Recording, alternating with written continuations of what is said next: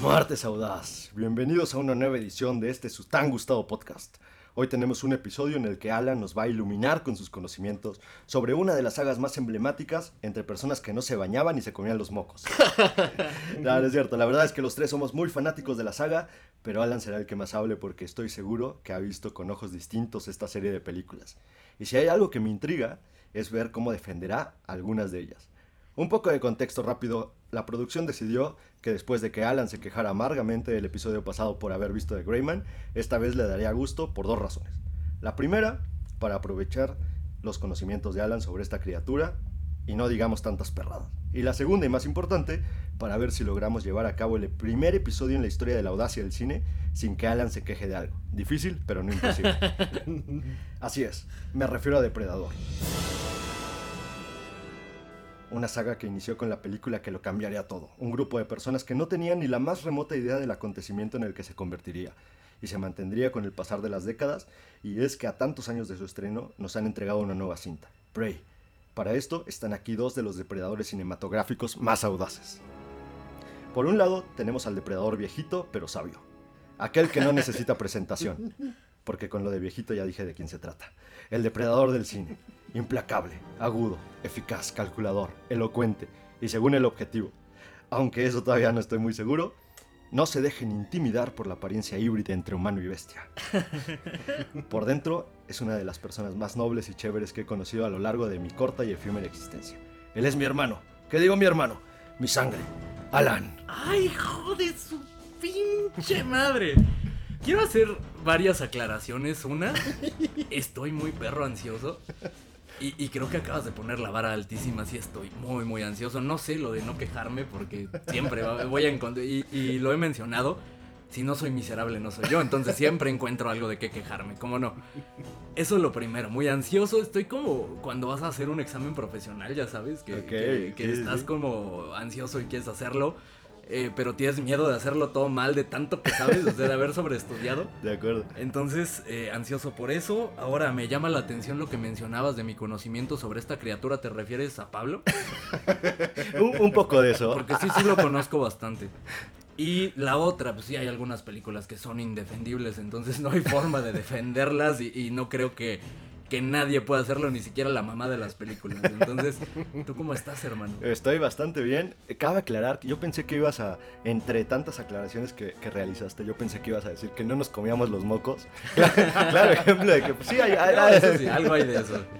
Pero, bastante feliz, justo como dices, estoy, estoy muy impaciente por ver cómo, cómo vas a, refutar algunas de las cintas. Creo que estoy pensando en, en, algunas películas en las que tendremos tal vez discrepancia, y también bastante ansioso por ver qué dice Pablo, porque creo que vamos a ciegas con él. O sea, creo que no hemos platicado de esta criatura con él. Y entonces, o sea, no hemos platicado de tu persona, Pablo. Casi somos familia. Entonces. entonces quiero ver qué opina. Pero no se diga más, presenta a la criatura. Ahora toca el turno al siguiente depredador. Aquel capaz de engullir a sus víctimas a la menor provocación el depredador cuyo físico mórbido solo es pretexto para que sus rivales lo subestimen. El único capaz de pasar de un comentario lleno de sapiencia a quedarse dormido en el mismo episodio. Historia real. Aquel que no solamente es un cazador furtivo, sino también un talentoso ilustrador capaz de enamorar a aquellas personas que vean sus obras. Depredador de día, drag queen de noche. Él es Pablo, ladrón de suspiros audaz, carajo. ¡A huevo! Qué acertada presentación. ¿Cómo estás, hermano? Muy bien, muy bien. Debo decir que estoy bastante expectante por lo que va a decir Alan. Ya paren, por favor. Le, estamos metiendo presión. Demasiada presión, ya paren, por favor. Yo, sé que es una de las sagas que más, que más disfruta Alan, así que yo, yo la neta vengo así en blanco. Ni siquiera preparé el episodio porque dije yo... ni, vi, la película. Ni, ni, vi la película. Como si hubiera preparado algún pinche episodio desde que llegó. El único fue su graduación y de ahí nos aventamos a dormir, ¿eh? Pero bueno. Ahora toca el turno del siguiente depredador. El alfa. Bienvenidos a del cine. El prototipo de cazador mamalón. El depredador que dejó de dormir y de vez en cuando se mete alguna sustancia que lo apendeje para estar a la par de sus compiches del podcast. la criatura cuya animalidad y salvajismo se compara solamente a la de un xenomorfo. Parte comanche, parte yakuza, parte azteca, parte vikingo. Él es Pepe Audaz. ¿Cómo estás, Pepe Audaz? Bien, cabrón, ¿cómo estás tú? Perdón, me dejé llevar un poco por mí. Es la presentación más mamadora que he escuchado en la historia. Y qué difícil de, de superar, no sé, algunas otras presentaciones mamadoras, pero sí, definitivamente es la que más. No hagamos más larga la espera, se acabó la presentación, se acabó el episodio. No, bienvenidos, la audacia del cine.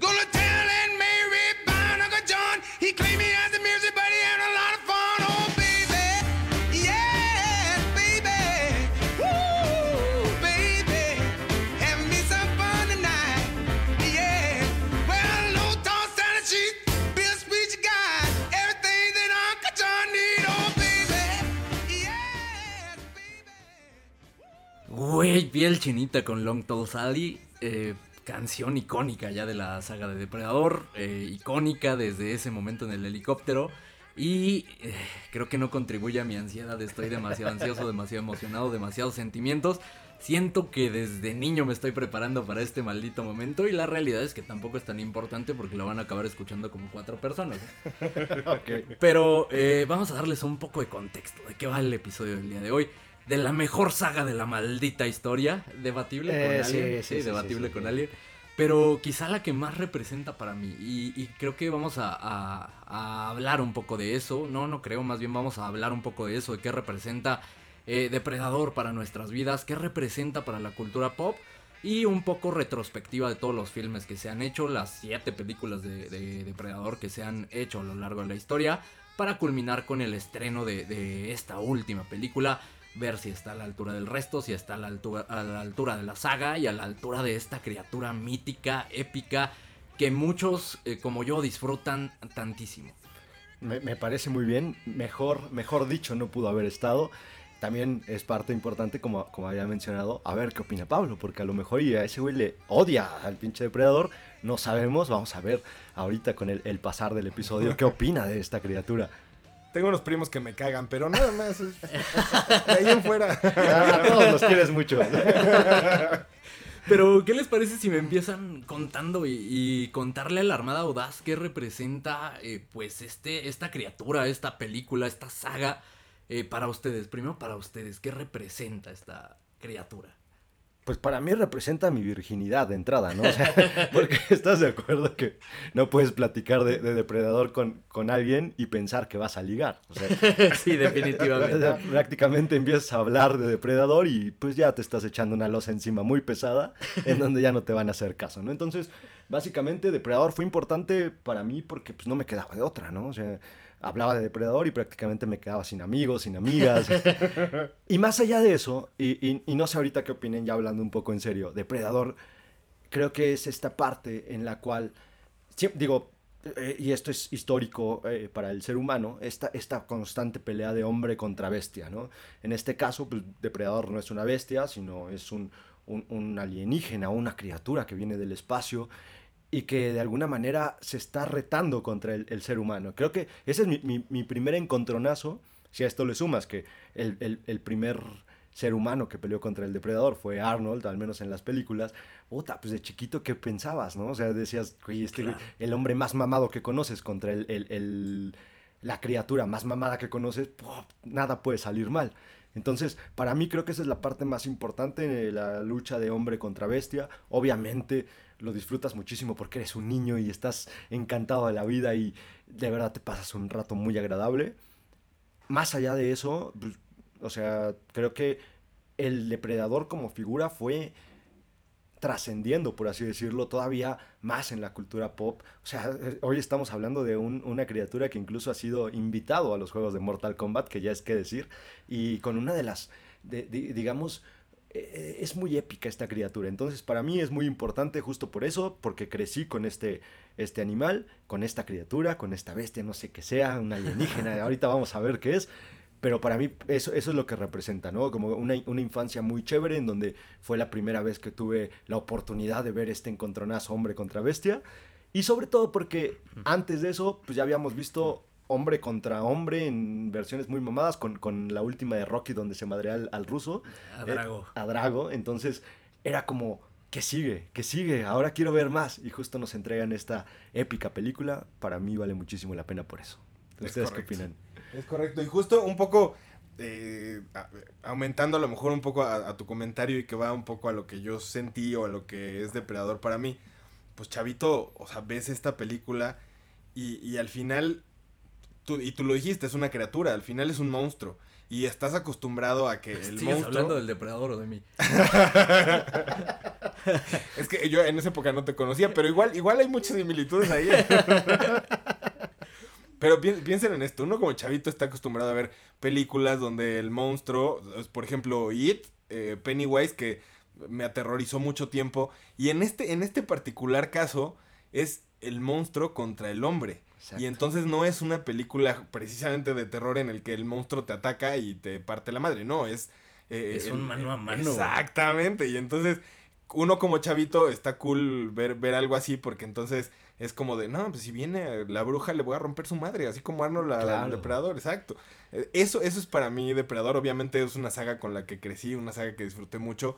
Incluso el, el personaje de Depredador me parecía impresionante con, con todos estos eh, pedos tecnológicos y la mira láser con, con tres puntitos Sí, y claro. así, era una joya, era una belleza. Entonces, e- eso, eso hasta cierto punto es lo que, lo que significa Depredador y la saga para mí. Híjole. Voy a utilizar este episodio como terapia incluso y tratando de descifrar un poco de mi niñez. Ok. Eh, esta película de verdad, y se me está empezando a poner la piel chinita, representa demasiado en, en- en mi vida. Y creo que estaba destinado a, a- a que me mamara esta película. Sé eh, de buena fuente, vaya, de la boca de mis padres, que, que una de sus primeras citas fue en el estreno de Depredador, justamente, Wow. que fue un suceso acá porque fue una película que se filmó en México, Sí. justamente. Entonces la gente estaba vuelta loca y, y prácticamente eh, fue una de sus primeras citas. Entonces es como el maldito destino, si creen en eso, en el destino.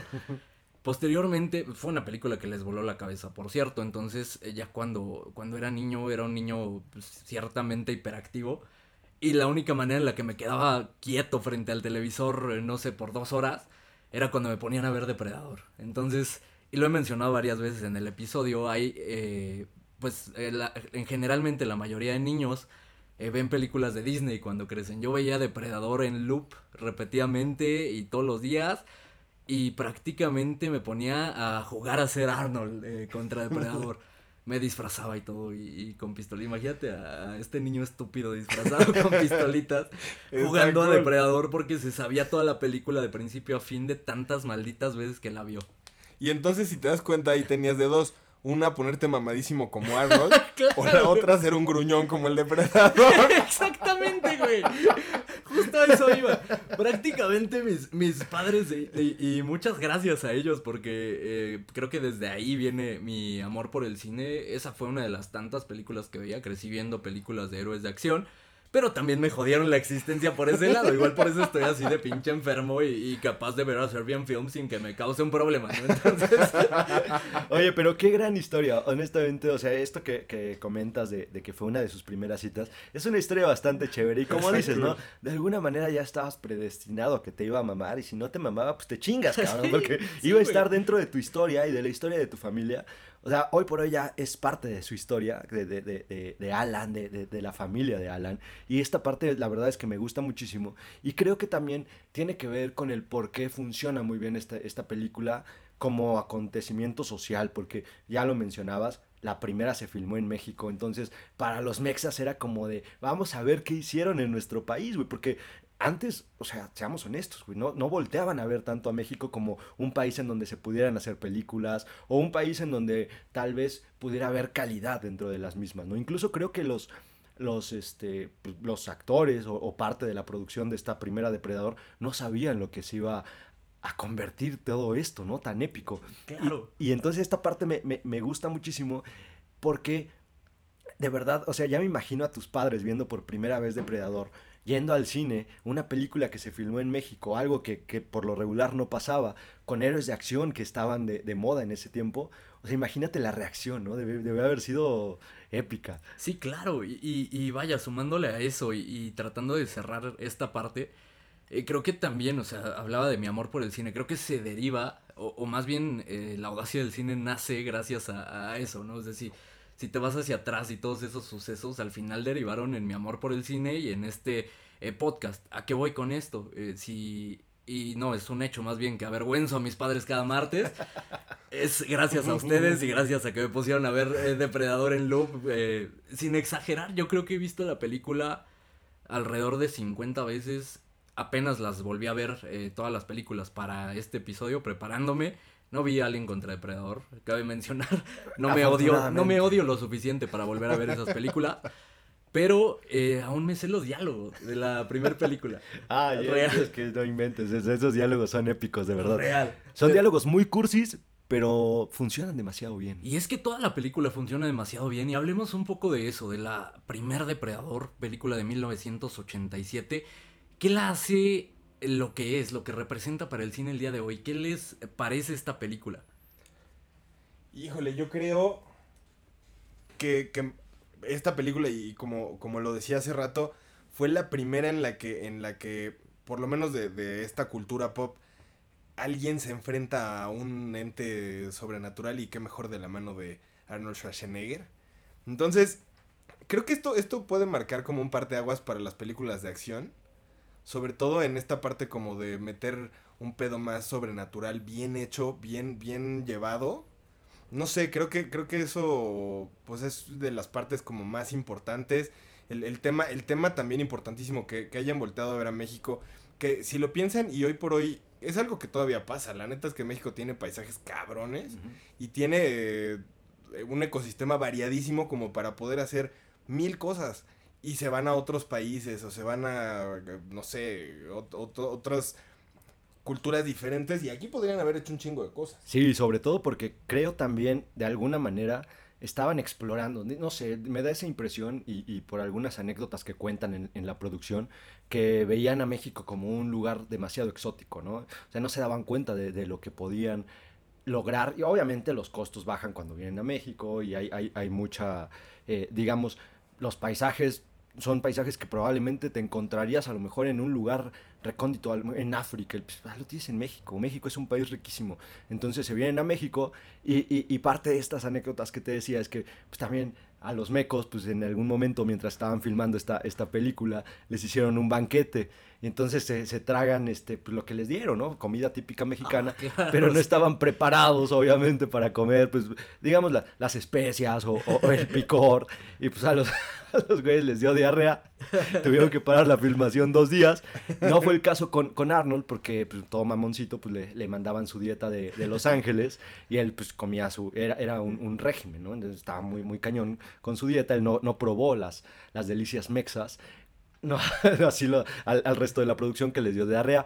Pero, pero bueno, es parte, parte de, también no estaban listos, no es parte de la, de la cocina, no, no veían con, digamos, no, no estaban preparados para toda esta, este, este, digamos, esta explosión de sabores que les iban a dar.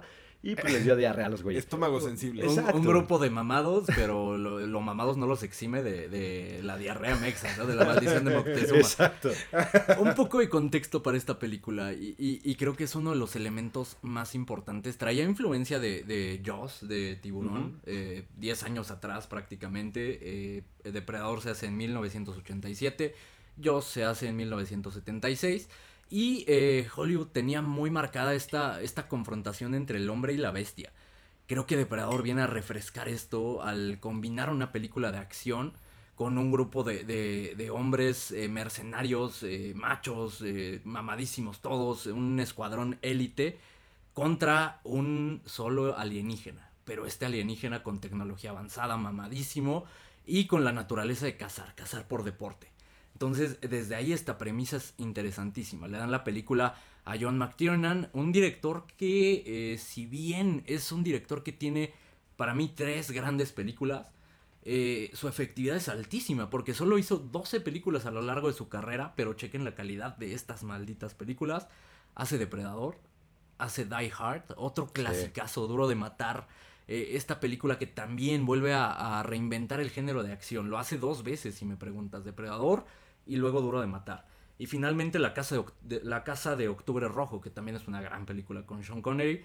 ¿A qué voy con esto? Es un gran director de acción y lo dejó ver eh, con estas tres películas que pasan a la, a la historia. Eh, ya, eh, ¿qué más decir? Que Arnold es el protagonista de esta historia, al, al lado de, de Carl Weathers, que venía de hacer Apollo Creed en, en Rocky, justamente. También era un hombre grande en, en Hollywood en, estos, en esta época. Igual, mamadísimo como todo este escuadrón, al que el depredador va matando uno a uno. Eh, al depredador interpretado por Kevin Peter Hall eh, con una interpretación magnífica de entrada su físico, un hombre de 2 metros eh, 10 prácticamente, este hombre eh, africano que le da toda la personalidad a depredador eh, debajo de este disfraz que ya tenía, algo que me parece dificilísimo de hacer. Sí, claro, y sobre todo, digo, es una conjunción de, de factores en donde todo sale bien, ¿no?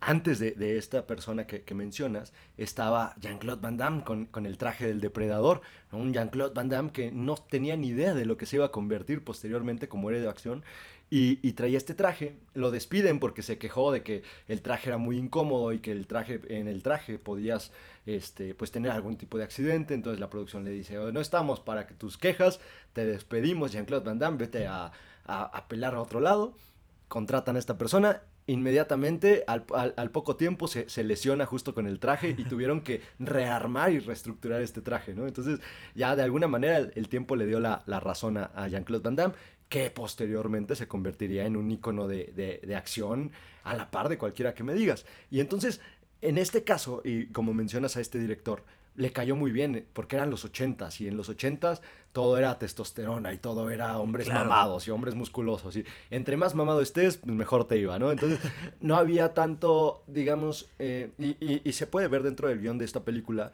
que en donde dejan de lado un tanto la, la historia, porque al final se trataba nada más de un chorro de hombres mamados peleando contra este alienígena. Y este alienígena tra- tratando de, de- de matarlos a todos, uno por uno, como mencionabas hace rato. Y de eso se trata, pero funciona muy bien. Para los 80 fue un madrazo. para los 80s y para la carrera de este grupo de, de mercenarios y, y sumándole un poco a- al elenco que participa en esta película.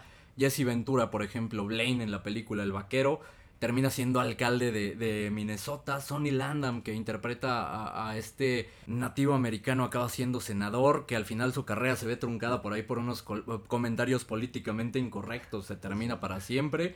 Shane Black, que acaba siendo director, y quiero regresar a él eh, más adelante. Este nene eh, interpreta a Hawkins, el primer, la primera víctima del, del depredador. Eh, al final a que voy, terminan siendo gente importante en el medio, en el cine realmente. Y que ahorita que mencionas a, a Jesse Ventura, hay, hay una historia muy, muy curiosa que está detrás de, de bambalinas, digamos, de- del depredador, que es cuando Jesse Ventura en alguna escena tiene, está cargando la, la ametralladora. Y esa ametralladora a Arnold le pareció una gran idea. Le dijo, este güey se ve imponente con la ametralladora. Y justo cuando filman Terminator 2, de ahí sacan Claro. la, la- la influencia para que Arnold esté cargando su ametralladora y esté dándole en la madre al, al otro, este, al otro pues, robot, al otro Terminator, por así decirlo. Sí, justo en la secuencia donde llegan a, a donde están las oficinas donde se crea. Skynet y llega toda la policía y, sí, se ve imponente también Arnold con esa eh, ametralladora, pero para mí esa ametralladora es completamente de Blaine. Sí, sí, sin duda. La verdad se adueñó de eso y se ve rudísimo con, es- con esa secuencia. Sí, ¿Saben cómo nace la, la idea de, de Depredador hablando de, de la película? Sí, justo como una broma. Justo como una broma, uno de los eh, guionistas eh, mencionaba, puta madre, es que Rocky ya peleó contra todos, ¿contra quién le falta eh, partirse su madre? ¿Contra E.T.? Y de ahí nace la, la idea de, ¿y qué tal si ponemos a Arnold? Y fue eh, cambiando la idea, evolucionando. ¿Qué tal si ponemos a Arnold a pelear con un, un depredador, con un alien? Y de ahí nace la, la idea de esta gran maldita película. Güey, justo como, como nació la audacia, nosotros... Sí, güey. Y sigue siendo un pinche error, güey, hasta el día de hoy. Sí, de repente. ¿Qué tal si hablamos mamadas de esta película? sí, a huevo. Oiga, pero, pero, pero justo eso es lo que me, me mantiene más, digamos, apasionado con todo lo que engloba la, la saga del depredador, porque inició como una broma y de repente ¿estás, ¿estás de acuerdo que se fueron juntando distintos factores y se creó una hermandad muy bonita en esta primera película para, para lograr lo que, lo que lograron? Yo sé que, que tal vez, y hay personas, y creo que esa es una de las partes que me gustaría que en este epi- episodio lográramos, que sea que la gente entienda por qué es tan importante Depredador. Porque a lo mejor tal vez ellos están acostumbrados o, ven la primera película y dirán, pinche película, no sé por qué pegó tanto, no sé por qué jaló a tanta gente, no sé qué es lo que le ven. Pero la verdad es una película que puede ser digna de estudio, muy, muy, muy cabrón, porque hay gente que incluso le encuentra lo poético a esta cinta. No así yo, o sea, la verdad es que yo la disfruto tal cual es una película para desconectarse y ver hombres mamados y, y- y enlodados. un tanto gay, un tanto la historia de la cine. Pero, pero hay gente que le encuentra lo poético a esto, ¿no? Y, y- y también Se tienen un punto. Sí, solito. Creo que pensé en voz alta. Pe- pero, al final creo que es para eso, para desconectarse, para pasar un rato agradable. Pero si hay personas que le encuentran algo de profundidad a esto, también está súper bien. Y digo, tienen un punto. Hablabas de todo lo que se conjugó para esta película. Ya hablamos de que nace como un error. Como sospecho los tres de nosotros aquí. Eh, pero también otro de los elementos que se suma James Cameron. Da la idea de- Exacto. del diseño de Depredador. Que el diseño es icónico. Esta eh, mandíbula eh, que está por debajo de su máscara. Que es extremadamente imponente.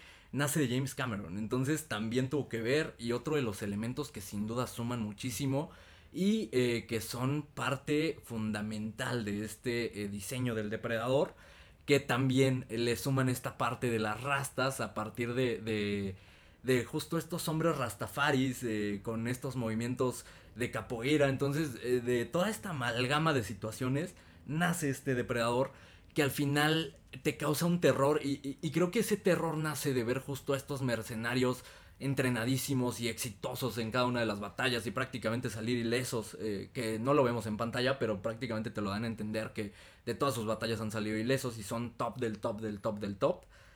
Y verlos aterrados por esta criatura, por no saber qué es lo que los está eh, cazando prácticamente, es esa pinche magia que se deriva a, a- a partir de... eh, ¿Saben cuántos minutos está en pantalla el depredador en toda la película? No, pues muy pocos. está 8 minutos en pantalla y con esos 8 minutos te aterra y, y te genera este miedo muy a lo tiburón. Claro, Inspirado claro. en esto y, y lo que siempre mencionamos, a veces es menos es más, a veces la imaginación es más poderosa que lo que puedas ver en pantalla, a pesar de que lo que ves en pantalla es imponente. Sí, claro, esta, esta parte de hacerlo invisible y esta parte de generarte tensión, de que se, se mueve una plantita y no sabes si es el aire o es el depredador. Exacto. Y, y- me gusta mucho eso porque, y, y lo, lo mencionábamos, ¿no? Y, y en el episodio pasado, por ejemplo, de The Grey Man, en donde mencionábamos que tenían tanto presupuesto que no sabían qué hacer con esa lana. Y entonces hacías explosiones a lo, a lo, a lo pendejo. Pero en este caso, como no había tanto presupuesto, pues ¿qué te queda? Usar la imaginación, la creatividad. Y te lleva a crearle un producto al espectador en donde tenga que usar su imaginación y en donde los, los pri- las primeras secuencias en donde el, el depredador está camuflado y, y es invisible, entonces el, el espectador que no, que no conoce al depredador se está imaginando cómo es esta criatura y eso te crea todavía mayor tensión y te crea mayor miedo. Ya cuando ves a la criatura, que afortunadamente les quedó una criatura imponente, puta, ya te llevó a un extremo en donde ya, ya, ya, de- digamos que ya te llevó de la mano por toda la cinta para que te lleve al lugar justo que cuando ves al depredador explotes por completo. Claro, Sí, y súmale este score majestuoso que utilizamos también un poco ahí en el, en el intro. Suma- Súmale este score majestuoso que te crea toda la tensión y la visión eh, de calor que tiene el Exacto. depredador. Eh, puta, por donde lo veas está eh, majestuosa esta parte, si me preguntas. Quisiera cerrar Depredador 1 con un dato de vital importancia. ¿Saben cómo se llama Arnold en la película? No. Dodge, ¿no? Algo así. Eh, Se llama Dodge, pero el nombre completo de Dodge es Alan Dodge Schaefer. Este fin de semana vi a mis padres y dije, tal vez me pusieron Alan por ese güey. Entonces les pregunté, oye, me pusieron. eh, ¿Sí recuerdan que, que Arnold en la película se llama Alan? No, ni idea. Entonces no me pusieron Alan por, por Arnold en la película. No, pues no, para nada. Para mí, me vale madre la historia, es me pusieron Alan por Arnold en la película. Ahora, ahora voy a decir una cosa a los padres de Alan. Si nos están escuchando, qué mal rollo, le hubieran seguido el juego y le hubieran dicho, sí, te pusimos Alan por ese cabrón. Hubieras... Hoy Alan hubiera llegado, ¿y por qué creen que me llamo Alan? eh?" sí, güey, exactamente. Pe- Pero no, ¿no? le destruyeron el corazón y eso es un, un- un punto muy en contra, padres de Alan. Y- Pero yo- ¿sabes qué? Siento que se pusieron a... Tal vez sí es, es el motivo por el que me llamo Alan, pero les he roto el corazón tanto a lo largo de los años que dijeron, vamos a cagarle el resto de su existencia. Justo, a lo mejor ese era el punto, pero como no se puso mamadísimo como Arnold, dijeron, no, no, no. No, güey, este, te, te vamos a poner depredador, de hecho. Pero pasemos a la, a la segunda película, que mucha gente la destroza diciendo que es una, una terrible película. Eh, ¿Por qué es una película terrible? Y, y vaya, eh, comparándola con, con Depredador de 1987, entiendo el punto, entiendo por qué eh, podrían eh, crucificarla. Y de hecho yo era una de esas personas, yo tenía en la memoria que era una película mala. Eh, hace algunos años la volví a ver y dije, pues no, no es tan mala. Recientemente, y, y como lo dije hace rato para el episodio, me puse a ver de nuevo las cinco películas dejando de lado Alien contra Depredador, porque pues, ¿quién querría volver a ver esas mamadas? Pero volví a ver Depredador 2 y de verdad no me parece ni cerca de ser mala. De hecho, creo que es una película buena, pero ¿ustedes qué opinan? Yo la disfruté bastante, la verdad es que eh, es, es una película que, que sí me gustó. Creo que en esa época, uno de los errores que hoy, hoy por hoy no son errores para mí, pero en ese, en ese momento lo sentí así, es que en la 1 era Arnold, era un güey mamadísimo, un güey así cabrón. En la 2 era Danny Glover. O sea, ya ahí te cambian el, el- el- el- esquema completamente porque ya no es un güey que está mamadísimo, que, o sea, que el güey puede romper un edificio de un madrazo. Entonces, ya ahí ya te empiezan a cambiar el- el juego. Eso, eso en, en su momento me, me sacó de onda. Hoy no, hoy para mí es algo que funciona. Claro. Y, y la verdad es que, o sea, sí es una película que yo disfruté. Este, este punto de cambiar ya como de escenario, ya no hacerlo en la jungla y hacerlo en la ciudad y... Que también es una jungla. un- un- una jungla de asfalto. Justo, justo, eh, eh, lo, que, lo que mencionaba hace rato, ¿no? Hay gente que le encuentra lo profundo a, a Depredador. Ahí, ahí tenemos el claro ejemplo. Eh, Este, hablando de esta película, creo que, miren, en, en mi opinión, la película es desafortunada porque no tiene el presupuesto que tuvo la, la- la primera, ¿Qué carajo me estás hablando? porque estuvo muy parchada. La verdad es que la, la idea original no era por ahí. O sea, la película se disfruta porque hay muchas cosas que tienen muy buenas ideas. Tienen muy buenas ideas dentro de la película, pero por alguna razón no las llegan a ejecutar del todo bien. Y en este caso, y también hablo del cast, o sea, este güey Glover no está hecho para ser protagonista de una película. Es un buen actor y lo intenta, pero no tiene el carisma que necesitas para alguien que tiene que protagonizar una película.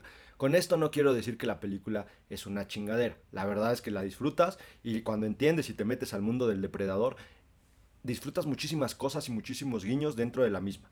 ¿No? Me gusta el, sentido que le quisieron dar a la misma, me gusta que, trataron de hablar de las pandillas que están en, en Los Ángeles y que de pronto no sabían si era parte de la, del salvajismo de las mismas pandillas o quién estaba este, realizando estos hechos tan atroces. ¿no? Entonces, esa, esa parte me gusta y, y disfruto mucho de eso, pero la verdad es que al final del día, y si más, si estás morrito y viste la primera y luego ves la segunda, sí extrañas a Arnold. Ese, Claro. es, ese sí es un problema y eso era justo lo que me, me conflictuaba de esta película. También la vi en mi infancia y yo creo que en mi infancia la vi una vez, par de veces a lo mucho y, y no la disfrutaba tanto.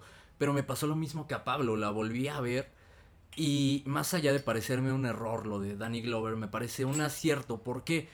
Porque ¿cómo superas a Arnold contra Depredador? No puedes. Ajá, es no imposible superar a Arnold contra Depredador. Entonces, ¿qué tienes que hacer? Tienes que cambiar la fórmula completamente. Y pones a, a Danny Glover eh, como un, un policía terco, un policía necio, un policía eh, con un poco de, de OCD incluso. eh, contra este depredador, un policía astuto también, que, que está dispuesto a llegar hasta las últimas para conseguir el objetivo. Eh, un poco tomando su personaje de, de arma mortal, ¿no? Sí. Este, este policía que, que deja de lado las reglas. Eh, me gusta esta parte, me gusta que sea este policía astuto y me gusta que, que lo pongas a combatir contra Depredador porque de entrada ya sabes que va perdiendo porque vaya, su físico no, no va a compararse con el de Arnold para pelear con un Depredador. Me parece astuta esta parte. Ahora, hablabas de- del presupuesto, que quizá el presupuesto no era tan grande. De entrada, el director era relativamente desconocido, Stephen Hawking, que venía de, de hacer series. Incluso trabajó en Californication, Ujú. un dato bien curioso, Sí. una serie que me gusta bastante.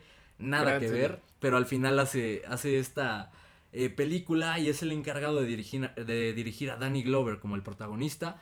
A Gary Busey, que, que lo hemos visto también, lo vimos mucho en los noventas y eh, por ahí también hay un dato curioso de una película posterior. Bill Paxton, que venía de hacer Aliens, y eh, María Conchita Alonso. Eh, de entrada contratan a Danny Glover porque no les alcanza el presupuesto para recontratar a Arnold y tienen que verse en la necesidad de hacer todo esto que lo, lo hacen, en mi opinión, de una forma acertada. De hecho, la película te recuerda un poco a Robocop con este futuro un tanto distópico. eh, y se ve como una película serie B que en Sí. mi opinión suma. Y es una película más violenta. Eh, recordaba la, la batalla final bastante mala, pero ojo, la batalla final me parece bastante buena porque de nuevo, cómo superar lo que hizo Arnold en la selva, metiéndolo en la ciudad y con Danny Glover siendo más astuto que la bestia. Ajá. Justo. Sí, justo, es, es lo que te digo, o sea, la, la película tiene muy buenas ideas y eso es lo que rescata la misma cinta. Desafortunadamente, pues Danny Glover, a- a- en mi opinión al menos, no le alcanza para ser el protagonista de una cinta y para llevarla a flote de algo tan importante. Entiendo el enfoque y eso la verdad es que me gustó. ¿Cómo hacemos, si no tenemos al güey mamadísimo de la película pasada, cómo hacemos para que este cabrón se pueda enfrentar al depredador? Bueno, intelectualmente. Pero yo a lo que me refiero es más en cuestión del carisma y de la actuación del mismo. Entiendo que lo intenta muchísimo, pero para mí Danny Glover no es un protagonista y se vio a lo largo de su, de su carrera. O sea, no, no tiene tantas películas en las cuales protagonice. ¿Por qué? Porque no le alcanza, ¿no? Ya sea, digamos, por actuación, digamos, por carisma, digamos, por lo que tú quieras, no tiene ese material para ser un protagonista. Y eso se nota en la misma película. Ok, creo que entiendo tu punto y hasta cierto grado puedo respetarlo. Eh, pero Pablo, ¿tú qué opinas de la opinión pendeja de Pepe? Yo, yo creo que a Danny Glover sí, sí le da como para ser un protagonista. Sin embargo, yo creo que lo que jugó en su contra fue el timing. A mí, a mí lo que me pasó la primera vez que la vi, obviamente yo estaba morrito, pero toda la película me la pasé esperando a que saliera Mel Gibson. O sea, yo estaba, ¿y cuándo va a salir Mel Gibson? ¿Y cuándo va a salir Mel Gibson? Porque al final estaba muy acostumbrado a Arma Mortal y que sale Mel Gibson cagado y haciendo su desmadre. La mitad de la película yo dije, bueno, ¿y entonces cuándo va a salir este cabrón? ¿Por qué no ha salido Mel Gibson? Creo que ya está en la, en, la, en la pelea final fue cuando dije, no, pues no, no va a salir este güey. Güey, a mí me funciona Danny Glover y me funciona porque ese final me parece perfecto, a pesar de que es lo más de lo más criticado de esta eh, película. Mucha gente lo, lo crucificó porque era como, ah, ¿cómo va, van a aparecer los depredadores y, y van a eh, prácticamente honrarlo con una pistola que juega un papel fundamental? Bueno, no juega un papel tan fundamental, pero tenemos guiño a esa pistola en esta nueva película, en Prey. Ajá. A mí me parece que el hecho de que una vez que, que el personaje eh, de Danny Glover, Harrigan, vence al depredador, el resto de, de los depredadores lo, lo honren con esta pistola, creo que suma muchísimo a la naturaleza de los yauchas, que es el, el nombre real de los depredadores, de la raza de los depredadores yauchas. Eh, me parece que les suma muchísimo y, y te da a entender que realmente, a pesar de que son cazadores, a pesar de que son sanguinarios, a pesar de que vienen a la tierra y hacen su desmadre, son unas criaturas honorables que lo que buscan es, eh, prácticamente son Goku. Ajá, Lo que buscan es un rival más fuerte para ponerse en su madre con él y, y derrotarlos y tomarlos como trofeos. Entonces creo que les suma a, a estas criaturas. Sí, no, ese final está, está muy bien. Lo, lo que te digo y, y lo que menciono es que la película está muy parchada y se nota. De entrada, la historia original que querían hacer para esto no era esa. O sea, sí, de, alguna manera funciona muy bien que lo lleven a, la ciudad de Los Ángeles, pero la, la historia original que querían hacer con esta siguiente película del Depredador era llevarlo al Depredador en la Segunda Guerra Mundial, en donde se iban a enfrentar dos, eh, iban, me parece que iban a estar dos países enfrentándose y que justo ahí iban a tener que unir fuerzas para poder enfrentarse a esta criatura. Esa, esa, parte, y, ya lo habían trabajado en el guion, y esa parte me parece bastante interesante. Sin embargo, una vez más, el presupuesto no les daba, entonces le dijeron, güey, pues tienes que cambiar el guion, cabrón. Vamos a llevarlo a la ciudad. ¿Qué te parecería en esta jungla de asfalto llevar a, la criatura para que pelee con, con- con los humanos? Está bien, vamos a hacerlo de esa manera. Y se nota en la película. Te digo, la verdad es que la película funciona. Pero también es cierto, no está... Y, me parece un, desacierto porque la película creo que pudo haber funcionado más de lo que, de lo que da ahorita. ¿Por qué razón? Porque la idea no es mala, tienen una muy buena idea. Y esta, esta situación que mencionas con Danny Glover, en donde él tiene que de alguna manera sustituir este aspecto físico con un aspecto intelectual para poder enfrentarse al depredador, me parece bastante interesante, e- incluso bastante loable de alguna manera, porque tam- también si nos remontamos a la primera, no es que Arnold también se diera unos putazos cuerpo a cuerpo con este güey, tuvo que echar mano de su ingenio para poner trampas y para poder enfrentarse al depredador. De alguna manera no nada más es nos damos en la madre porque estamos muy mamados, o sea, sí le tienen que meter más, ¿no? Y en este caso, convertirse en un verdadero depredador, que creo que ese guiño me gusta mucho en las películas, porque al final creo que en las dos películas nos da este guiño de que quién se terminó convirtiendo en el depredador. O sea, ¿quién es el verdadero depredador? O sea, no nada más es la criatura, también como ser humano empiezas a, a- a desarrollar estas habilidades como un depredador y estas habilidades que tú a lo mejor ya no tenías o tenías guardadas para poder enfrentarte a una amenaza mucho más grande de lo que tú pensabas. Y nosotros somos los profundos, cabrón. Eh, ¿Qué tal? eh? Pepe es un poeta. Pasándola, y, y es que sí es una franquicia accidentada, a final de cuentas, lo mencionabas. Y qué accidentes más horrorosos, y siguiendo con eh, la línea de tiempo, y, y realmente quiero ser muy, muy, muy breve en estas dos películas, Alien contra Depredador, que prácticamente destrozan dos de mis, o si no, mis dos franquicias favoritas de la historia del cine. Sí. Eh, primero llega este, este desgraciado Paul, eh, Paul W.S. Anderson Anders. eh, para cagarnos completamente la experiencia de las dos criaturas. ¿Quién es este cabrón? Venía de hacer Resident Evil y ya sabemos de lo que es capaz, entonces hace cagada estas dos películas. No podía saberse, ¿no? Era imposible saber que le iba a salir una cagada de este tamaño. No, Y- no era imposible.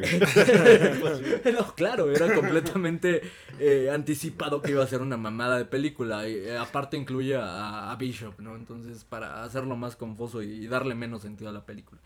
Pero si pensabas que esto era lo peor que podían hacer con estas dos criaturas, después nos viene Alien contra Depredador Requiem. eh, tres años después, en 2007, porque dijeron, sí, fue un madrazo y es un exitazo y seguro vamos a poder eh, hacer algo eh, al nivel de esta, este bodrio absoluto. Y vienen los Strauss Brothers a hacer esta película que es olvidable. Ojalá pudiera olvidarla porque de verdad es horrorosa. Es la peor película de, de las dos sagas, si me apuras. Pero ¿quiénes son los malditos hermanos Strauss? Y quiero, eh, pues de alguna forma justificarlos. Porque... No hay y- forma. Y les, plati- les platico un poco de su trayectoria. Estos cabrones venían dirigiendo videos de Nickelback. Ok. De Nickelback, de Godsmack, eh, el video de I Stand Alone, una gran canción, un gran video también. Venían dirigiendo videos de Disturbed y dirigen Crawling de Linkin Park. ¿A qué voy con esto? Eran directores de videos musicales de metal. Entonces algún productor estúpido dijo, ¿qué, qué más metal hay que Depredador y Alien? Entonces seguro estos cabrones pueden hacerlo perfectamente. Y los ponen a dirigir una película que no tiene ni pies ni cabeza y termina siendo un bodrio absoluto que nadie debería de ver y deberían perder la cinta y borrarla de todos los anales de la historia por el amor de Cristo. Pero posteriormente pasamos al 2010 con Depredadores, que es una película también criticada. Pero ¿qué opinan de esta película? ¿Merece toda la crítica y todo el hate que ha recibido eh, la película y Adrian Brody protagonizándola? Híjole. Yo creo que e- esa película no la disfruté tanto como las primeras dos, debo decir. Sobre todo porque ya, ya, ya yo ya tenía como un, a lo mejor un sesgo ahí en, en mi percepción. Precisamente por estos dos bodrios. Entonces ya la vi con ojos ya más como críticos. Entonces creo que no la, no la disfruté tanto. Sin embargo, creo que es una película que está medianamente bien lograda. Eh, Creo que, creo que tiene cosas rescatables. La- la- las actuaciones no me parecen hasta cierto punto malas. Sí, sí puedo decir que no, no la disfruté tanto, la verdad. ¿Por qué? ¿Cuál dirías que es el problema de esta película?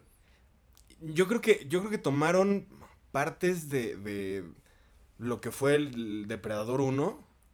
Sin embargo, no sé si a lo mejor me faltó el güey este mamadísimo. Y entonces que, el protagonista no esté así mamadísimo en este entorno como, como pues diferente. Ay, como que no sé si me, me, me termina de encantar. No sé, siento que empezaron a jugar con, con otras cosas de. No, y ya, y los vamos a mandar para allá, y ahí van a estar eh, partiéndose su madre, y.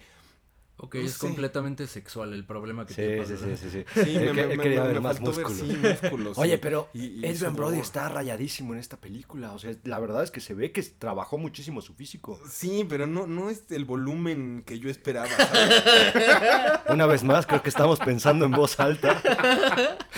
Estamos sacando a flote algunas cosas que no queríamos que la Armada Oda se enterara, pero bueno, este, ah, no sé, Pablo, creo que yo, yo la verdad disfruté mucho de esta película. La vi hace un rato otra vez para, para poder estar acá, eh, digamos, a- a- un, un poco a la par de, de los conocimientos que, que tienen de, de esta saga y dije, le voy a echar un lente, ¿no? La verdad es que es bastante disfrutable, o sea, igual, vuelva a lo mismo, o sea, Depredador, ¿para qué es? ¿No? O sea, creo que Sí. también la, la gente debe entender esto, porque creo que fue el problema con esta película y por qué la criticaron tanto.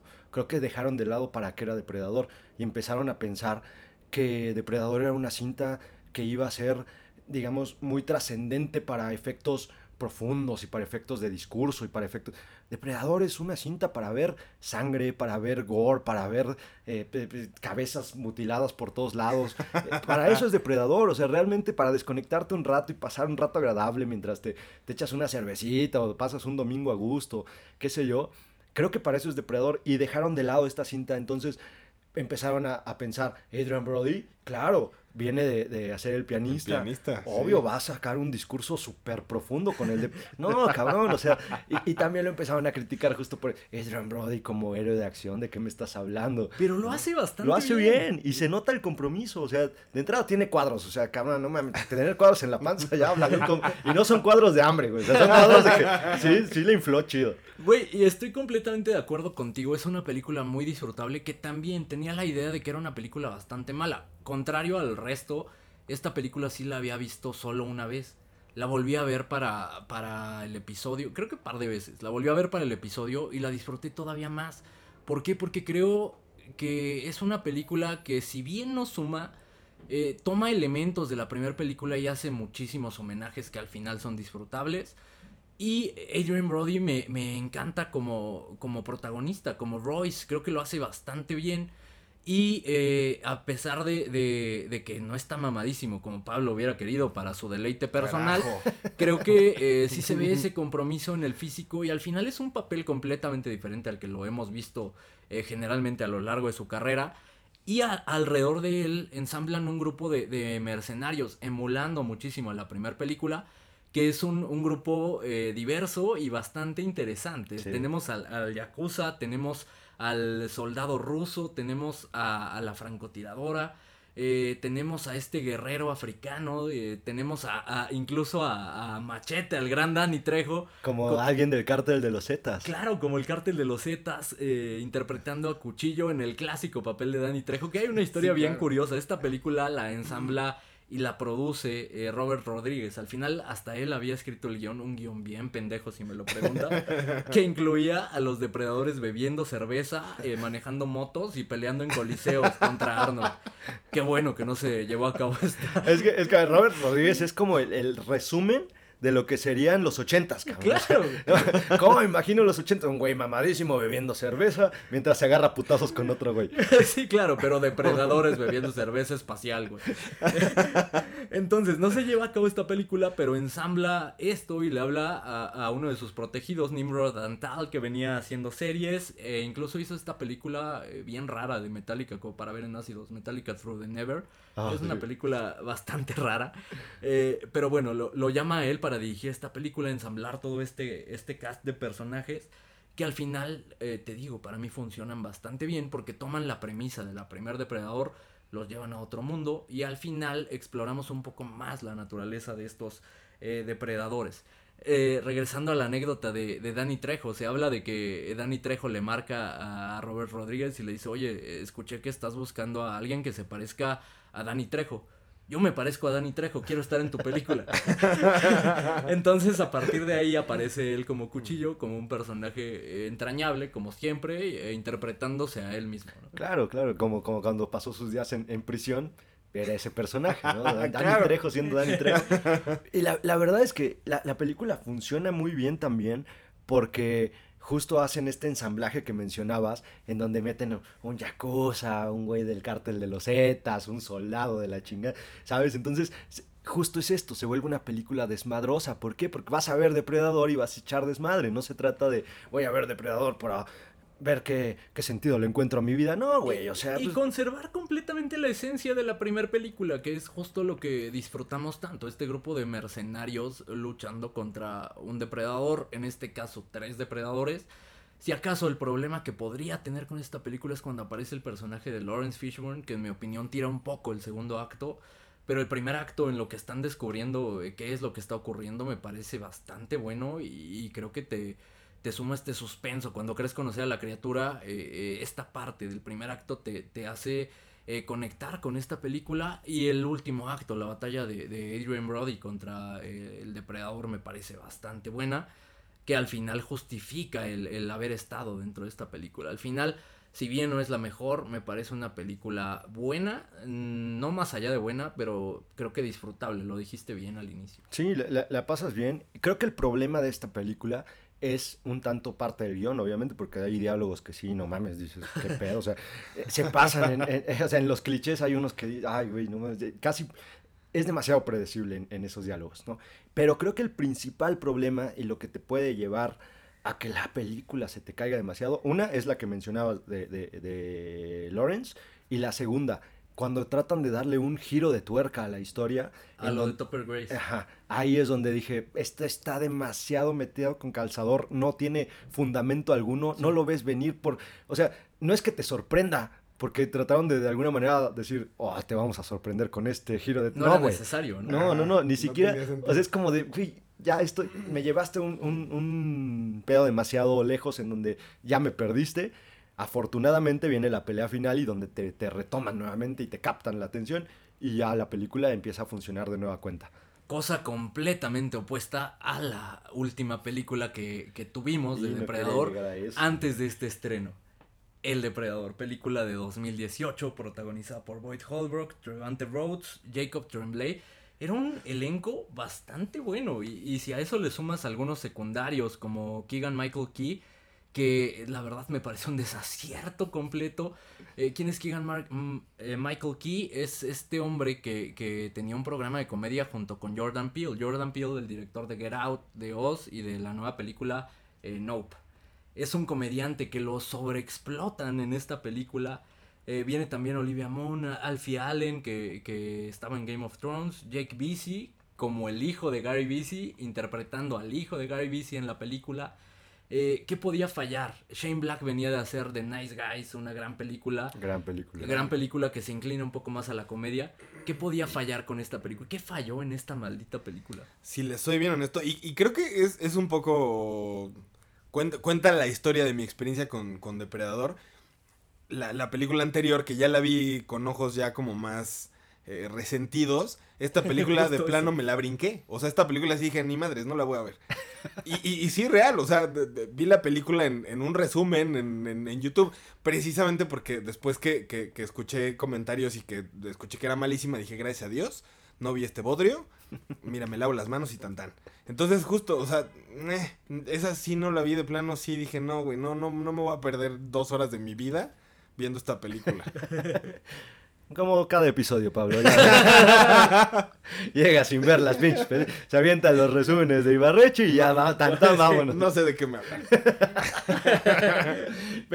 Pero bueno, regresando a, a- a- a la película, ¿qué podía salir mal? Todo salió mal. Todo, absolutamente todo. No rescatas nada. No hay una secuencia que rescates. No hay una escena que digas, al menos esto quedó bien. Se ve una intención de no hacer absolutamente nada. Este cabrón estaba en su sintonía de comedia y es una pena porque Shane Black con The Nice Guys hizo, hizo una película por demás interesante. Hizo una película que no solamente es comedia, sino tiene muchísimos factores que, que de verdad hacen que este director pudiera parecer interesante y pudiera parecer prometedor. Con esta cosa de verdad se, se voló la barda, se pitorreó en la saga y eso es una pena porque él participó en la primera película de Depredador y uno entendería que sabe de qué se trata esto. No, le valió madres. se, se burló. Hay comedia involuntaria en esta. Hay una escena que, madre mía, está el depredador acostado en una, en una cama que lo, lo están estudiando y se ve de verdad la maldita botarga ahí, se ven las patas del depredador. Exacto, o sea, cuando vi las patas me reí, güey. O sea, no se trata de que te rías de eso, güey. Es depredador, carajo. Tantito respeto, chingada. Sí, güey, no mames. Y de acuerdo contigo y de acuerdo con ustedes dos, esta película es cagada por donde la veas, es absurda, le mata la esencia completamente al depredador. Irónico porque Shane Black, ¿quién más para saber lo que representa esta película que un cabrón que tiene una carrera gracias a Depredador, a Depredador de 1987? Participa ahí, después se vuelve escritor, luego director y se encarga de matar prácticamente la película que le está dando de comer hoy en día. Vaya gente agradecida. Es- escribe un puto bodrio, es, tiene humor estúpido, no tiene la esencia de, de los depredadores.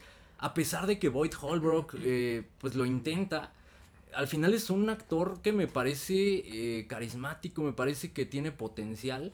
Sin embargo, siempre se las arregla para participar en bodrios de películas. No sé si tiene un mal agente que debería, no despedir, debería matar a su agente. Porque de verdad me parece que lo está maltratando horrible. Y, y quizá esta película fue la que acabó de enterrar su carrera. y Ya no lo vamos a volver a ver en algo eh, protagónico, quizá por ahí papeles secundarios. Al final tenía un gran elenco, tenía una gran historia. Y termina siendo este bodrio que para acabarla de chingar te dejan con un cliffhanger como si fuera a ver una secuela y dices, después de esta porquería, ¿realmente crees que te van a dar dinero para hacer una secuela? Sobre todo con una premisa tan estúpida como, ah, ok, ahora eh, tenemos un, un traje de depredador y vas a usarlo para cazar depredadores. Y justo, la neta es que creo que, o sea, como premisa, a lo mejor meter un depredador más grande, más mamado, podría haber funcionado en otro, en otro aspecto, en otra sintonía. No así donde te cagas en, en- la misma serie que llevas contando en un chingo de películas. Justo, y es que el problema no es el, el depredador tal cual, está, está chingón, ¿no? Hay un depredador más grande porque al final son un clan y hay depredadores distintos y entre ellos hay, obviamente hay jerarquías y hay un güey que está más mamado que el otro, está chingón. Esa parte me, me parece muy chévere. Pero, güey, ¿qué necesidad hay de que el pinche chamaco se vaya caminando con el puto casco del depredador porque pensó que era un disfraz para Halloween y va a pedir pinche calaverita ahí con, con su casco? O sea, ¿qué necesidad hay de esas pendejadas? Y lo peor de todo es que el niño se supone que es genio, güey. Entonces, Entonces, el niño más inteligente del mundo. No, me, me parte la madre. Plot twist. Ah, venimos por. Ah, porque parte de la premisa es que los eh, depredadores están modificando genéticamente con las razas que están cazando para hacerse mejores cazadores y hacerse una mejor raza. Entonces vienen por el niño más inteligente del mundo que en Halloween anda volando potas casas. Entonces, cabrón, y decíamos que no, que iba a ser el episodio en el que iba a estar muy tranquilo. No, creo que no. Me iba a dejar muy No, satisfecho. no logramos hacer historia en ese aspecto. Pero tienes un punto. O sea, a ver, el niño cuando se va a pedir, a pedir calaverita, desmadra gente con el pinche casco porque se le activa y ¡pum! ¡Mata gente! Sin consecuencias, güey. El niño más inteligente del maldito mundo. ¿De qué me están hablando? Ya me- Hasta pronto, ya. Güey, es que, es, que, es que lo que no sabían es que era gente que le cagaba. Entonces él puso cara de, ay, la madre, ya, ya lo maté. Fin". No, o sea, ese Una premisa muy pendeja, una película que pudo haber enterrado la maldita saga, pero llegó un cabrón que dijo, eh, no, Depredador todavía tiene eh, forma de salvarse, vamos a hacer el inicio de la, de la saga nuevamente, o vamos a hacer una nueva película, yo siento que lo puedo hacer. ¿Quién es este cabrón? Es Dan Trachtenberg, es este director que ya nos entregó una, una película sólida en, en Ten Cloverfield Lane, que es esta eh, película que es parte del universo de Cloverfield.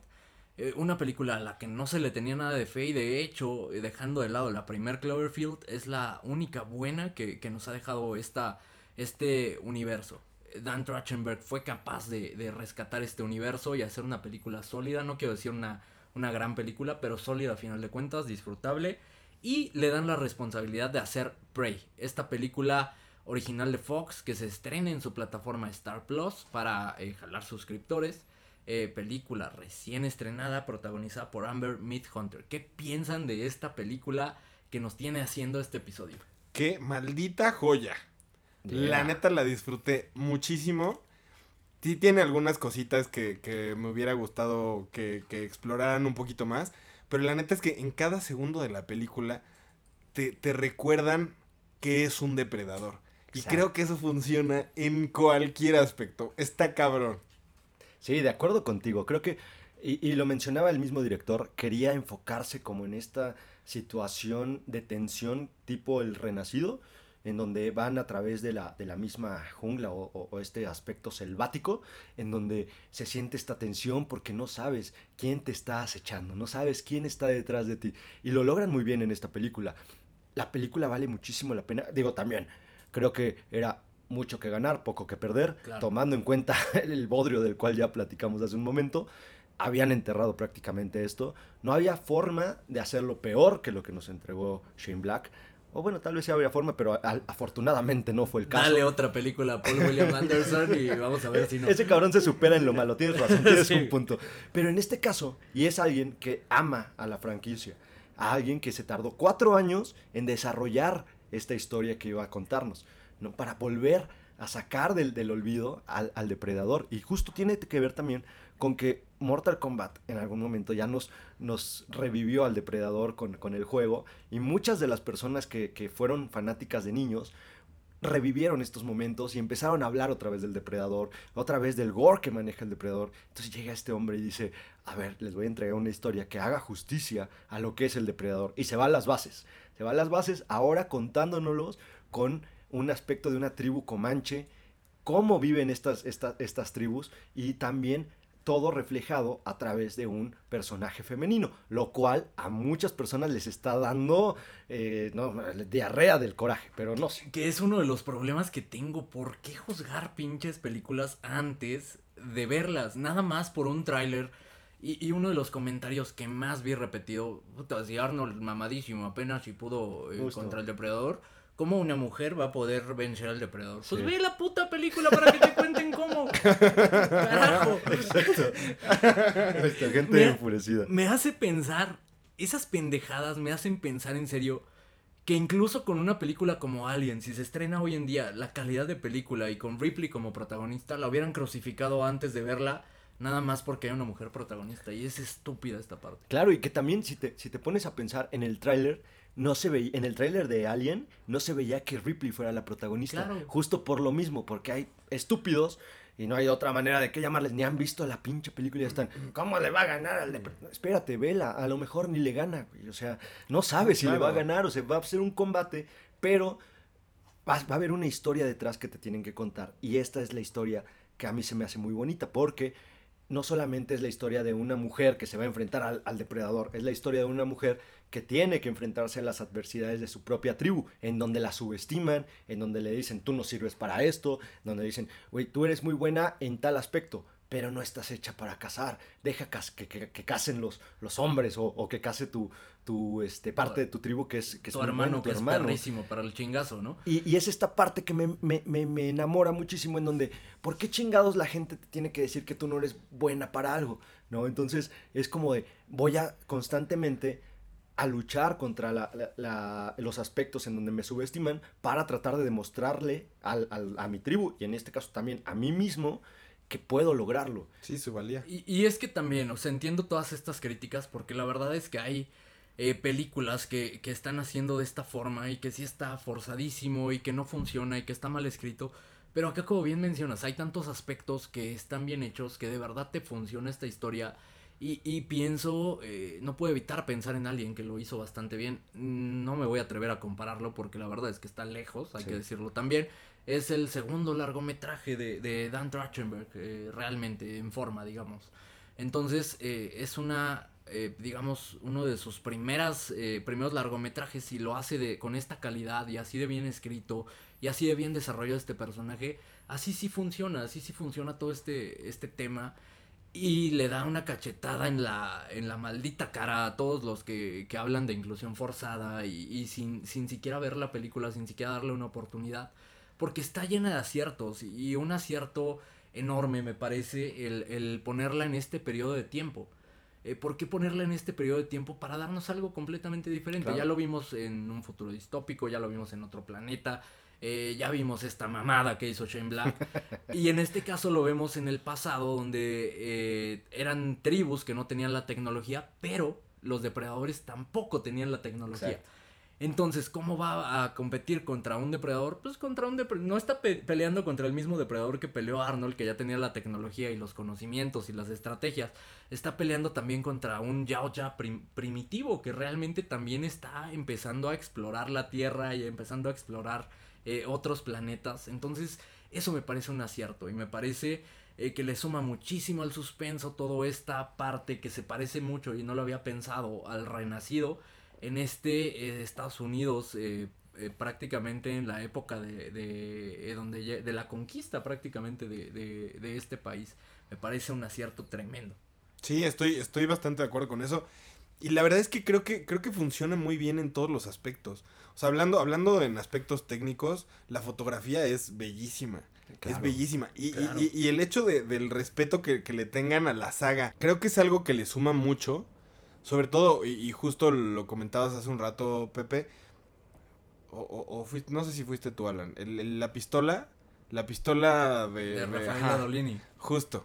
O sea, eh, tiene muchos guiños que enriquecen la película, precisamente, sobre todo lo- los que hemos visto o hemos seguido la saga, y que cachas esos guiños y es como de, ah, qué cool. O sea, sí lo, sí lo están contemplando, sí lo están considerando. No es un bodrio como el que se aventaron con depredadores. O sea, real, real, creo que está muy bien hecha, muy bien lograda. La historia que cuentan está muy bien. Precisamente, y no sé si. Porque hay, hay alguna parte donde, donde en este tema de la conquista se ven involucrados varios, varios personajes de, de, digamos que, de distintos eh, objetivos y en medio está, está el depredador. Entonces no sé si a lo mejor fue un, un, un guiño como esta, este, este guion que desecharon para, para la segunda película, que la verdad es que funciona, o sea, es una película que bastante, bastante, bastante bien. Sí, de acuerdo. Creo que justo lo mencionaban. El respeto que se tiene por, por, esta, por esta franquicia es lo que salva esta película. Y la salva en todos los aspectos. Y, y, y- y hace falta nada más ver, justo mencionaban la fotografía, se nota que están intentando en todo momento, que con cada encuadre, darte algo diferente, ¿da? llevarte a un aspecto que no te habían llevado las otras películas. En este, en este caso, por eso destaca y por eso vale muchísimo la pena. Se nota el amor, se nota el respeto, se nota alguien que de verdad ha seguido la franquicia a lo largo de su vida. mucho ventaja de la tecnología, pero visualmente debe ser la mejor película de, de Depredador. la- Y, y mencionaba esta parte de la tecnología. Obviamente no son las mismas cámaras, no, no es la misma iluminación, o sea, muchísimo más equipo, pero sí visualmente eh, bien podría eh, pasar como una, eh, por momentos, no quiero exagerar, pero por momentos bien podría ser una película de horror de autor. Sí, claro, y tiene que ver con, con esta parte que les, les mencionaba, que el mismo director dice que se inspiró mucho en el Renacido, y justo se notan algunas tomas que, que busca con estos paisajes y de alguna manera darnos como el seguimiento de- del personaje principal, de esta chica Comanche, dar cómo, cómo va viviendo, cómo va eh, transcurriendo su día a lo largo de la selva, cómo tiene que ir, eh, digamos, pasando de un punto a otro. Con estos planos Exacto, Exacto. Claro, están eh, fabulosos esos, esos planos. Y hablabas del respeto, no solo respeto por la saga original, también por esta tribu de comanches, de nativos americanos, porque eh, toma actores reales, nativos americanos. Incluso la, la protagonista tiene ascendencia de nativos americanos. Y es una actriz completamente desconocida que sorprende con su actuación, una actuación sólida y haciendo eh, piruetas y, y peleando con el, el depredador de nuevo, eh, no pudiendo competir físicamente, pero eh, siendo haciendo uso de, de su astucia para combatir con él. Y me parece un acierto también eh, tremendo y lleno de respeto, como bien mencionaba. Claro, y, y, por ejemplo, hablando del manejo de cámaras, hay una secuencia que es, que es plano secuencia, que es una secuencia larga cuando esta, esta chica está caminando por, por su tribu, que a mí me pareció sorprendente. La, la- la verdad es que yo en lo personal disfruto mucho este tipo de secuencias y, y- y- y este tipo de coreografías son coreografías que no cualquier director se avienta. O sea, la neta, y, creo que son un acierto en, cualquier cinta, sabiéndolo bien manejar, creo que siempre es un acierto, siempre es algo que se ve fluido, que se ve más bonito dentro de la cinta. Me gustó bastante. Y que le da ritmo a la película. Y, hablando de todo el conjunto de esto que estamos hablando, de los elementos visuales, de eh, los planos cenitales, de, de lo pensada que está esta película técnicamente, le imprime un ritmo que, que la hace bastante entretenida y una película bastante corta, hora y media, y, te cuenta lo que te tiene que contar, te da secuencias de acción impresionantes. Tengo muy clavada una de, de- del depredador, una secuencia de acción en donde vemos todas sus habilidades eh, en un eh, lapso como de tres minutos, pero que es impresionante y de lo mejor que se ha hecho en toda la saga. Claro, creo que justo es eso, dignifican la saga. Es un, regreso bastante digno, bastante respetuoso y sobre todo me, gusta que lo hayan llevado con esta tribu comanche porque también nos muestran un poco de, de las habilidades de esta tribu, ¿no? O sea, cómo ellos también perciben y cómo de alguna manera ellos también son cazadores y son este, depredadores de- dentro de la misma cinta y entonces llega el depredador a tratar de medir fuerzas con esta, con esta tribu de comanches porque son imponentes y dominan en el territorio en el que están. Entonces se vuelve una película interesantísima que voy a, voy a hacer un pequeño paréntesis y hablando de, o- regresando a la película de Shane Black, se pitorrean en el nombre de, de depredador en uno de los Ah, claro. diálogos porque prácticamente hay una doctora o una Los llamamos depredadores. Exacto, así que, que dice, no son depredadores, son cazadores, porque un depredador eh, lucha por sobrevivir y este güey está cazando. Es como de, no mames, o sea, prácticamente me estás diciendo que no se llaman así. Me estás diciendo que la cagaste O sea, dici- con el una- nombre de las Toda una películas, ¿eh? franquicia tirada a la basura porque pues no son depredadores. Que No. técnicamente se llaman yauchas, ¿no? Pero nunca hemos, curiosamente nunca hemos escuchado el nombre de yauchas. Eso lo sabemos por la historia de los cómics, que al final eh, es, digamos, este origen, o bueno, a partir de la película se desarrolla esta serie de cómics en donde sabemos un poco más de la historia. Que si quieres, esa podría ser uno de los temas que tal vez no hemos explorado tanto, el origen de, de los yauchas. Y, y realmente no me parece tan necesario. E incluso deja puertas abiertas para tener como el origen. eh, que no sé si lo vayamos a tener. Porque, y haciendo la analogía con otra saga así de importante, tuvimos Prometheus, que si bien me parece una película disfrutable, eh, la crítica le pegó o no la aceptó tanto y, y mucho menos la audiencia. Entonces tal vez no se atrevan a darnos este origen de los yauchas. Si no me equivoco, en Alien contra Depredador nos intentaron dar un guiño al origen de esto. Que afortuna y quiero, ojalá, si pueden, Armado Audaz, nunca vean esa madre. O sea, no es que la olviden, nunca la vean, por favor. Se los imploro con, con lo, por lo que más quieran, no la vean. Es una película horrible, es una película que este guiño le quita lo épico a la figura del depredador. O sea, este, esta forma en cómo dicen que aparentemente surgieron estas criaturas, le quita toda la, todo lo épico, todo lo, interesante a la figura del depredador. Entonces, me quiero quedar con eso, con que mejor no exista un, un origen, si es que van a ser mamadas, mejor que no haya origen y mejor sigamos viendo al depredador en, en otras situaciones. ¿Ustedes encuentran algún error dentro de esta película? Digo, siempre los hay. Eh, ¿Cuál error encontrarían dentro de esta película, Prey?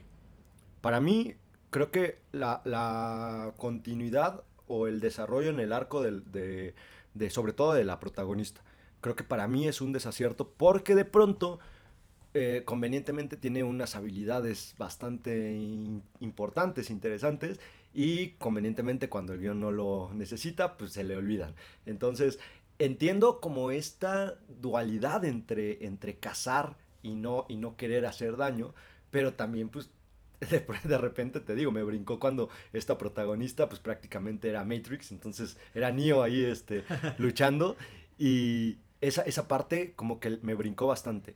Y por otro lado, y, y te lo comentaba hace rato Alan, eh, tengo una bronca con el, con el tema de la pistola, porque hay una historia en un cómic que, que narra por qué el, el- el origen de esta pistola y por qué el depredador tenía esta pistola para en, en Depredador 2 Entregársela a Harrigan, Ajá. claro. Hay, hay un origen de esto y creo que esta película de alguna manera rompe un poco con este origen que se venía plasmando en el cómic y no es que esté mal, pero creo que ya es menos, digamos, menos honorable que la historia que nos habían contado en un inicio. Se convirtió en lo que juró destruir ese vato que critica la, la película por no ser como el... Es que no es como el cómic.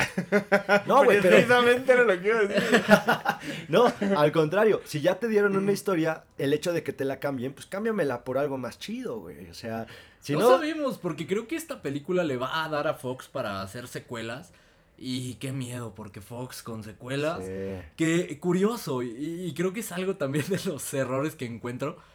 hasta cuando Fox lo hace bien, se las arregla para hacerlo mal. ¿Por qué? Porque la estrenan en Star Plus en vez de... Esta película sí era para verla en el cine. Imagínate Sí. la experiencia de verla en el cine, debe ser sumamente disfrutable, pero no, dijeron vamos a lanzarla directo a streaming porque la pasada nos cagó horrible. Eh, toda la saga, entonces no sabemos qué va a pasar, vamos a mandarla a streaming y aprovechar para que la gente se suscriba. Pero puta madre, digo, en cine hubiera estado increíble hasta cuando lo hacen bien, lo hacen mal estos cabrones. Te habla de la poca fe que le tuvieron a la película. Sí, y la neta es que, o sea, a ver, si, si te avientas con, con proyectos bien pedorros, ¿por qué no te avientas con algo así bien logrado? O sea, ¿qué no viste la película antes de lanzarla a tu maldita plataforma? O sea, no tiene sentido. Y precisamente justo, a mí, a mí, yo, yo iba a decir precisamente lo mismo que tú, Pepe. Este, este arco de la protagonista donde de repente eh, ya tiene unas habilidades cabroncísimas y es como, o sí me faltó eh, a lo mejor un poquito este lapso en el Un que se vuelve de muy cabrón. ¿no? Con alguna canción ochentera de fondo. Oye.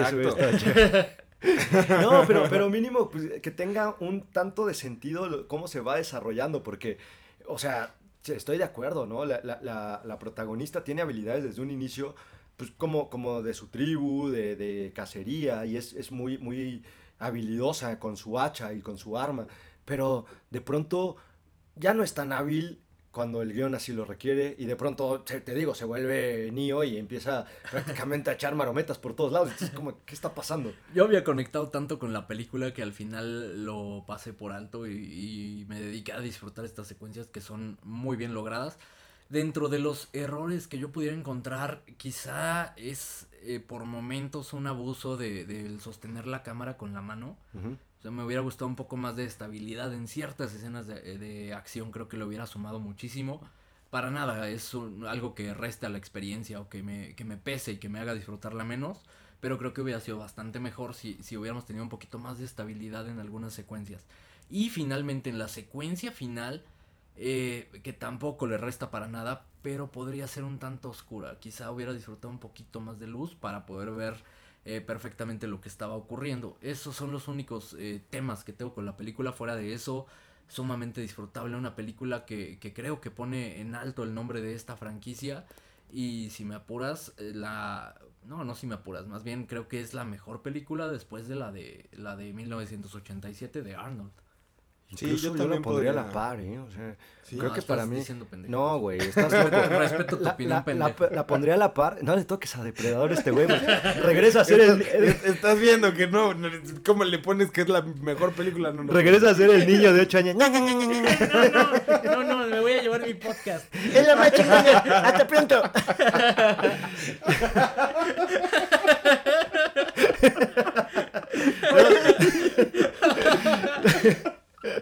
La mejor imitación de la vida. No, y la verdad es que. Y, te voy a decir por qué la pondría a la, a la- par de la de la de Arnold. Porque tiene muchos más valores cinematográficos y tiene mucha mayor intención. Y entiendo que la de Arnold fue un madrazo porque se conjugaron distintos elementos que hicieron que fuera un boom y un madrazo. Pero esta lo intenta de una manera diferente y con muchísimo respeto. Y eso para mí vale la película y vale tenerla en, en- ahí por ahí en el, en el podio. Dirías, dirían, garantía audaz. Híjole, yo la verdad no me atrevería a decir garantía audaz porque creo que esta película es para gente que ya está de alguna manera empapada con algo de la historia del depredador o que al menos la sigue o le interesa. Creo que si alguien no ha visto al depredador o no le interesa, difícilmente va a conectar con la, con la saga. Puede ser que no conecte con la saga. Aún así creo que, es- aún sin tener el contexto, podría ser una película disfrutable. Yo sí me voy a aventar con la garantía audaz. A mí sí Yeah. miéntenme la madre. Yo también, garantía audaz, que me mienten la, que nos mienten la madre a los dos, Pablo. ¿Cómo no? Ok, y, me y- acuerdo. y sumando, quiero darle una, una idea a, a Fox, eh, que también son dueños de otra franquicia que disfruto, disfruto muchísimo. Denle a Dan Trachtenberg la franquicia de Terminator. Ya vimos que puede rescatar franquicias de las cenizas, franquicias podridas, franquicias que han maltratado. Ya vimos que puede hacerlo. Qué ganas de ver el siguiente trabajo de Dan Trachtenberg. Ya sea una secuela de, de, de Prey o ya sea eh, un reboot de algo. Denle algo. Y me gustaría verlo trabajar con, con Terminator para ver si puede lograr lo mismo que logró con esta película.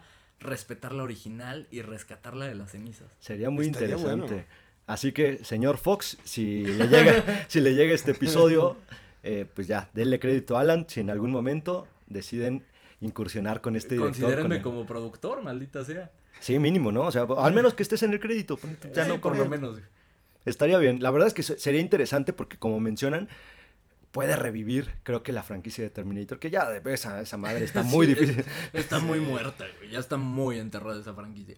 ¿Creen que pudiera revivir? Sí, ¿no? Sí. Yo creo que eh, con lo que acaba de hacer, de verdad le tengo mucha fe a, a Dan Trachtenberg y qué ganas de verlo, eh, si quieres, con un poquito más de presupuesto y, y también una película que, que pueda llegar a, a la pantalla grande, que llegue al cine realmente. Ahora, ¿qué, ¿qué futuro prevén para la franquicia de Depredador? Creo que esta película, por la buena crítica y por la buena recepción de la audiencia, va a tener una secuela. Creo que eh, lo van a dejar en manos de Dan Trachtenberg, salvo que pase algún accidente o algún conflicto por ahí con el estudio. O bueno, Fox, Ah, realmente. que Fox ya- sea ya- Fox. a menos que Fox sea Fox y, y diga, no, vamos a darle otra a Paul Anderson. Y, y tal vez que siga la misma historia de, de Comanches, pero ahora con su esposa Mila Jovovich re- interpretando a una Comanche. ¿no? podría ser, sí, sería algo que podría ser.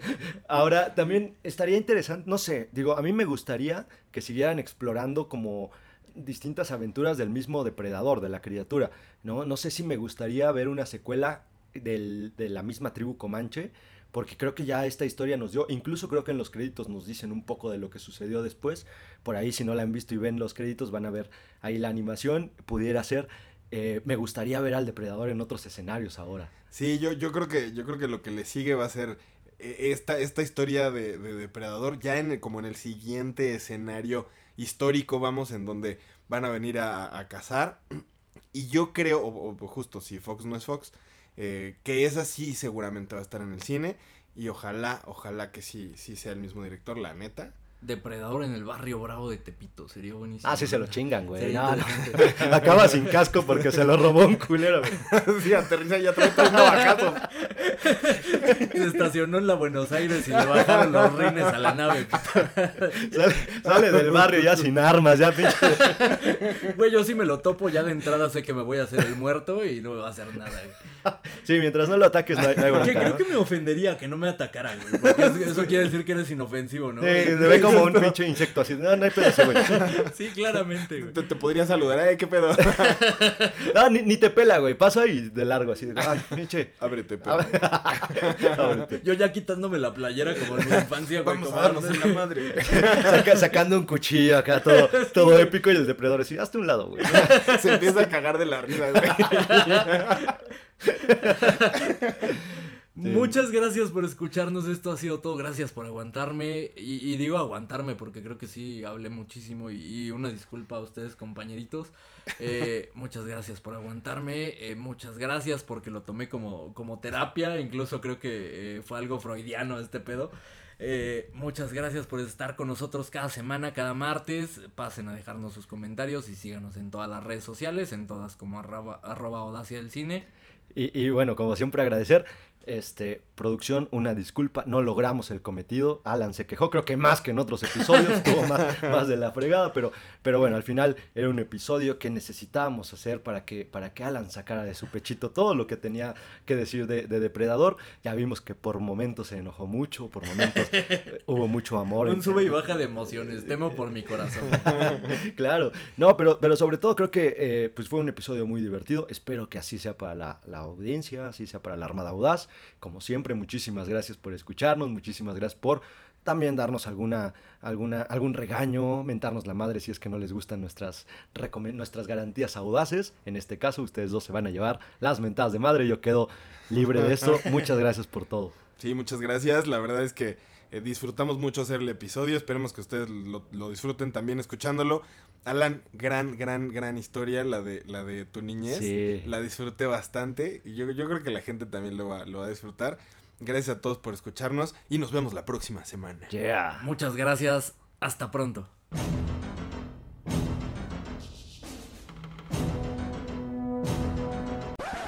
Oye, güey, no está completa la música. ¿Qué vamos a hacer? Cuando lo editemos vemos qué pedo. Tan, tararán, tan, tan. Tan, tan, tan, tan. Tan, tan, tan, tan, tan, tan.